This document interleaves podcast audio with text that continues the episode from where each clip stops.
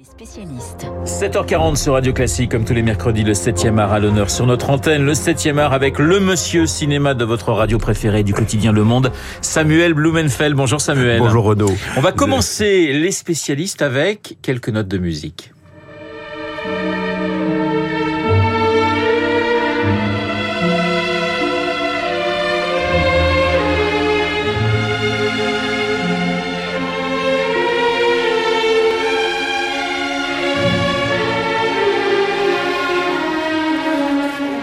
Petit extrait de la symphonie numéro 5 de Gustave Mahler, une symphonie omniprésente dans le film de Todd Field intitulé Tar.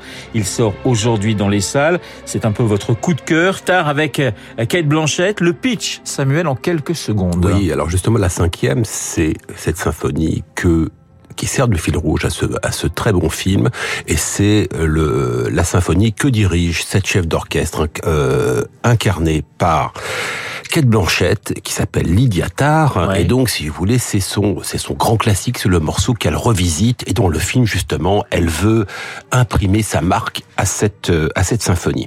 Ce qui est particulier à ce film, c'est que c'est à la fois un portrait extrêmement rigoureux et passionnant, à la fois de ce que peut être le génie artistique, du moins dans ce cas, quand il s'incarne dans l'interprétariat et donc dans la, dans la conduite d'un, orchestre, et également des avanies de ce, de ce, de ce génie artistique lorsque justement un individu se croit tout permis dans sa vie privée. Tar, c'est Tar, la baguette tragique, titre ce matin le, le Figaro. Je trouve que c'est assez joli. C'est un film sur le pouvoir. C'est un film également sur l'impossibilité aujourd'hui de vivre sans les réseaux sociaux, du moins sans le regard des réseaux sociaux, Samuel. Oui, absolument. Parce que si vous voulez, la problématique du film, c'est peut-on être à la fois un génie et puis un individu extrêmement critiquable dans sa vie, d'ailleurs même plus que critiquable, critiquable, absolument odieux, qui justement fonde son comportement sur l'abus de pouvoir. Or, ces choses qui ont toujours existé deviennent problématiques à une époque justement des réseaux sociaux où les individus sont scrutés comme ils ne l'ont jamais été auparavant. Et donc tout d'un coup, on va dire des problématiques qui étaient passées sous le tapis deviennent centrales dans nos sociétés. Samuel, c'est aussi le, le premier grand film contre la cancel culture, en quelque sorte. Oui, à mes yeux aussi, oui. Euh, et c'est là où le film, c'est là où le film est entre autres passionnant. C'est parce qu'au moins, et ça Dieu sait si ça fait du bien, ce film aborde la complexité des rapports humains et la complexité justement des choses. Donc, ce qui est absolument remarquable dans le film, c'est que justement, enfin, dans un grand film américain, s'exprime la critique de ce mal qu'est la cancel culture. Ouais. À savoir que il y a une scène absolument formidable dans le film, au début du film, qui justement donne le tempo du film, où le personnage incarné par Kate Blanchett donne une masterclass à Juilliard. Juilliard, c'est la grande école de musique euh, new-yorkaise, école, euh, école légendaire. Elle est devant des élèves chefs d'orchestre.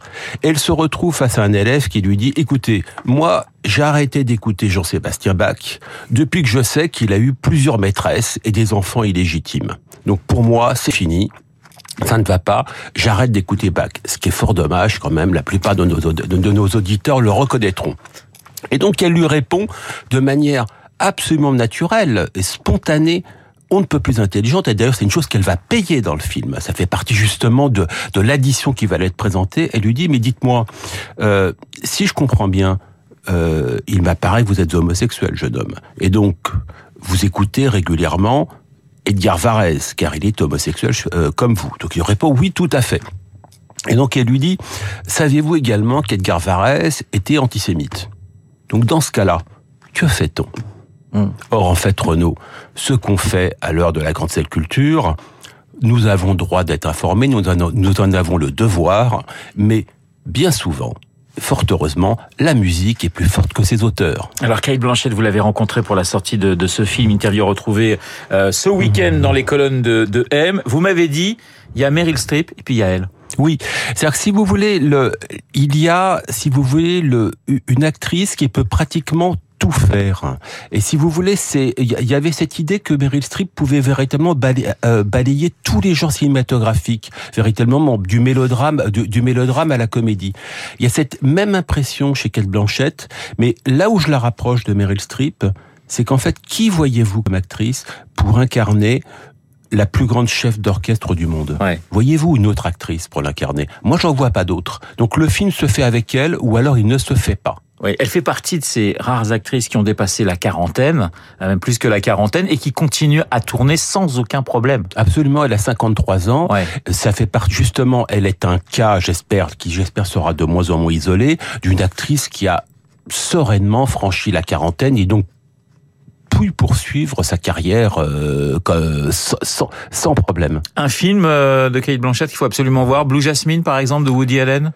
Blue Jasmine de Woody Allen, absolument, c'est l'un des deux rôles pour lesquels elle est version d'Oscar avec Aviator de Martin Scorsese. C'était Blue Jasmine est un des meilleurs films de Woody Allen. Woody Allen, d'ailleurs, qui est un metteur en scène qui, comme tout le monde le sait, à commencer par nos auditeurs, est un metteur en scène qui est cancellé, annulé. Un mot sur un autre film en quelques secondes que vous nous conseillez. Ascal de Youssef Chebi, deux flics tunisiens, un homme et une femme, sur une enquête sur des cadavres calcinés. Pourquoi faut-il aller voir Ascal Parce que c'est l'utilisation passionnante des ressorts du film de genre, en plus en mettant en scène non seulement un couple de flics, un homme et une femme dans la Tunisie d'aujourd'hui, Oui. dans un pays musulman aujourd'hui, Dieu sait si ce n'est pas simple. Et cette enquête, justement, qui se déroule dans les jardins de Carthage. Jardin de Carthage, c'est un quartier proche de la résidence, euh, de, la résidence du président tunisien pas très, lo- pas très loin de Tunis. C'est un quartier qui a été supervisé par Ben Ali. Et cette idée, justement, de cadavre calciné que l'on retrouve, bah, c'est tout simplement le cadavre de la Tunisie qui est ausculté ici. Samuel, on connaîtra aujourd'hui la liste des films et des comédiens en lice pour les Césars 2023. Quel film doit absolument faire partie de cette liste? 10 secondes. La nuit du 12 de Dominique Moll. Et ben voilà, c'est même moins de 10 secondes. Merci Samuel, le monsieur cinéma de Radio Classique. Samuel Blumenfeld et votre interview de Kate Blanchett à retrouver dans les colonnes de M ce week-end. On parlait César à l'instant. Les Césars, c'est le thème du journal imprévisible de Marc Bourreau. Mais attention, ce sont les non sélectionnés, acteurs et longs métrages, qui ce matin passionnent Marc. Il est 7h47 sur Radio Classique.